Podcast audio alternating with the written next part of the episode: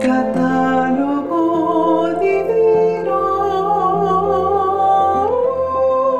Para conocer la vida de los santos con las hermanas trovadoras de la Eucaristía. Que tengan un excelente día. Sigamos recorriendo las sendas de la espiritualidad por medio de nuestro catálogo divino. En este caminar que vamos realizando juntos, aprendemos muchas cosas. Los santos nos enseñan a vivir todo con el desprendimiento de las cosas que pasan y no perduran, y por ello podían vivir con tranquilidad y libertad. En este día, por ser lunes siguiente a Pentecostés, se celebra a la bienaventurada Virgen María, Madre de la Iglesia. Sin embargo, conozcamos a los bienaventurados que se recuerdan el 29 de mayo y aprendamos junto a ellos a caminar ligeros de equipaje. Algunos de ellos son San Alejandro, mártir, Santa Bona de Pisa, virgen, San Esiquio de Antioquía, mártir, San Exuperancio de Rávena, obispo, San Gerardo de Macón, obispo, Beata Gerardesca, viuda, Beato José Gerard, presbítero, Beato Guillermo Arnaut y diez compañeros mártires, San Martirio, mártir, San Maximino de Treveris, obispo, San Máximo de Verona, obispo, Beato Ricardo Tirkel, presbítero y mártir, San Senador de Milán, obispo, San Sicinio, mártir, Santa Úrsula Ledokowska, virgen, San Pablo VI, papa, Beato Rolando Rivi, seminarista y mártir. Hoy conoceremos la inusual historia de una santa que se caracterizó por ser una incansable peregrina en el siglo XII. Ella es Santa Bona de Pisa. Bona es un nombre derivado del latín bonus, que significa bondad. De esta santa hemos recibido dos biografías que nos iluminan diversos aspectos de su vida. Un código recoge una primera biografía que informa que Bona nació en Pisa, Italia, en el barrio de Quinsica, en las orillas del río Arno, alrededor de los años 1155 o 1156. Su madre, Berta, era de origen corso. Bona fue el fruto de su unión extramatrimonial con un rico mercader, Bernardo, quien vivía en Jerusalén, donde tenía tres hijos.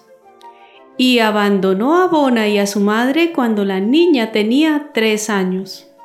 Las enormes dificultades económicas y sociales a las que tuvo que enfrentarse la desdichada mujer la llevaron a pedir ayuda al monasterio agustino de San Martino. Un sacerdote agustino, el padre Juan, ayuda a Bona desde muy pequeña a encaminarse hacia el Señor, demostrando ser una niña bastante fuera de lo común. A la edad de siete años, mientras oraba ante el crucifijo, tuvo un primer encuentro, una visión con Jesús, a quien decidió consagrar su vida.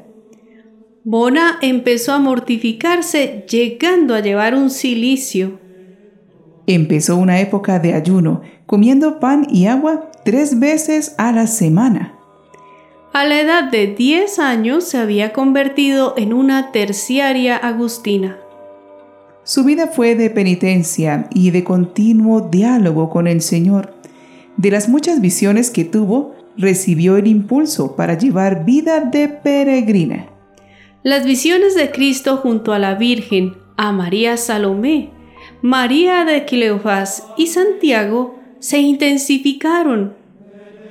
Estaba asustada de estas figuras y escapó. El apóstol Santiago la persiguió y por ello le ofreció devoción para toda la vida. A los 13 años emprendió una peregrinación a Jerusalén, donde se quedó casi una década. Según la otra biografía, Bona, cuatro años después, en otra visión, supo que su padre todavía estaba vivo y por ello realizó el primero de sus muchos viajes para ver a su padre que estaba luchando con los cruzados cerca de Jerusalén. En esa época el peregrinaje era toda una aventura que duraba cerca de nueve meses. Los peregrinos sabían que podrían hasta morir en el viaje. Todo esto nos lleva a pensar en cómo sería el viaje de una mujer del siglo XII. Difícil y arriesgado y por supuesto fuera del sentido común de la época. Pasó visitando lugares santos y en soledad bajo la guía espiritual del ermitaño Ubaldo. Según las biografías, a su vuelta de Tierra Santa sería capturada por los piratas musulmanes en el mar Mediterráneo y herida en el costado. Fue rescatada posteriormente por mercaderes pisanos que la devolvieron a su iglesia de Pisa en 1175.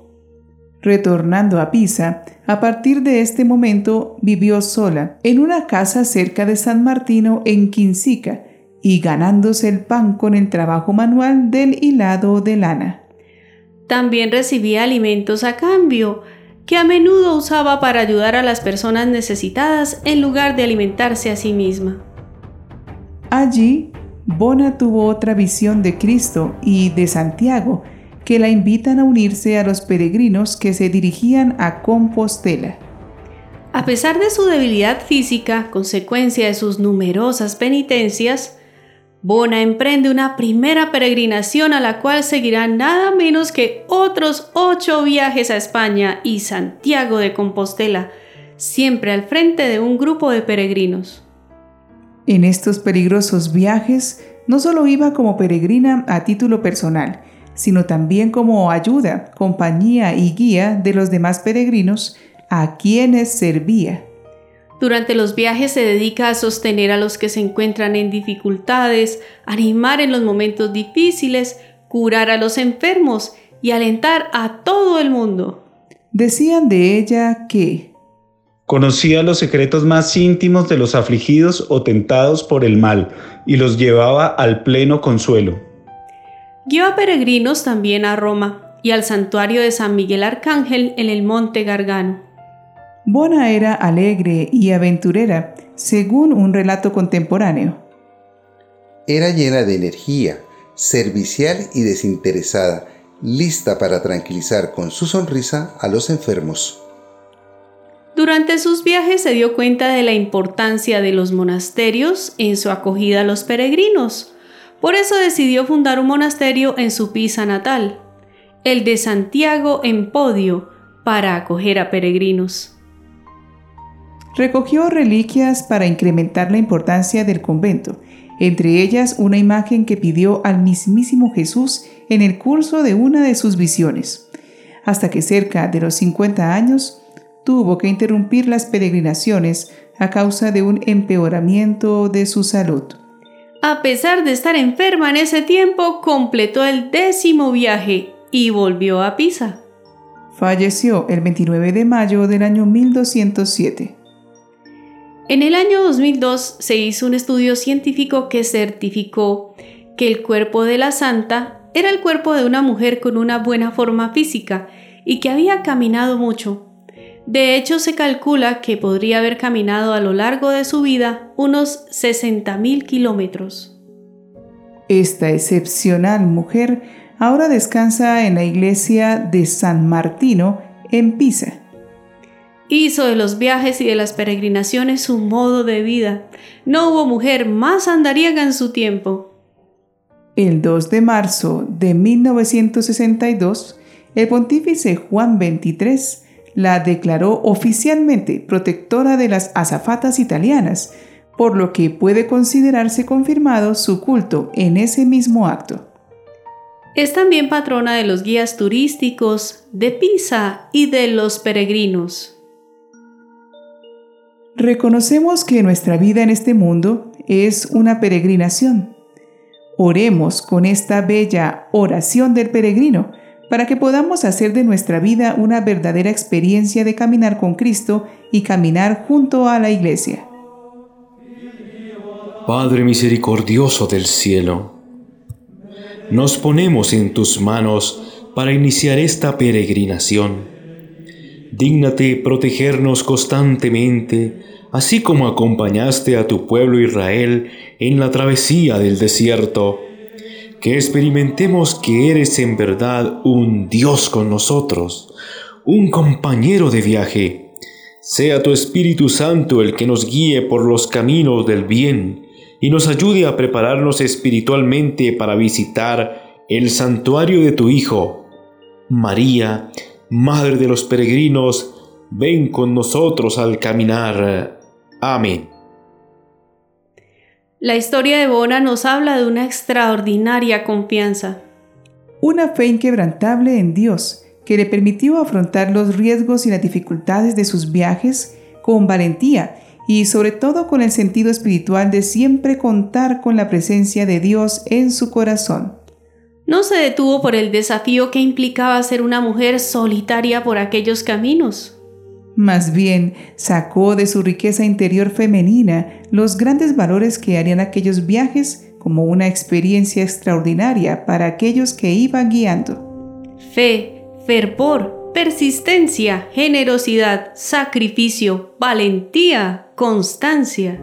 Fraternidad, esfuerzo, solidaridad, cuidado mutuo, también docilidad, escucha de los guías y sobre todo un reconocer los propios límites, alejarse de los peligros siendo previsivos y teniendo compromiso en superarlos para llegar a la meta del camino. En el camino nos vamos transformando con el paisaje, el cansancio, la experiencia y saboreamos la providencia de Dios a cada paso. Bona daba todo por el bienestar de los demás y su atención a las necesidades que pudieran presentarse. La hacían ejemplo de una caridad muy activa. De esto mismo se trata la vida, seguir adelante, fortalecidos con la fe y contando solo con el momento presente y la buena voluntad de hacer el bien a quien está a nuestro lado. Así, ligeros de equipaje y cargados de buenas obras, llegaremos llenos de alegría a la casa del Señor. Santa Bona de Pisa, ruega, por, nosotros.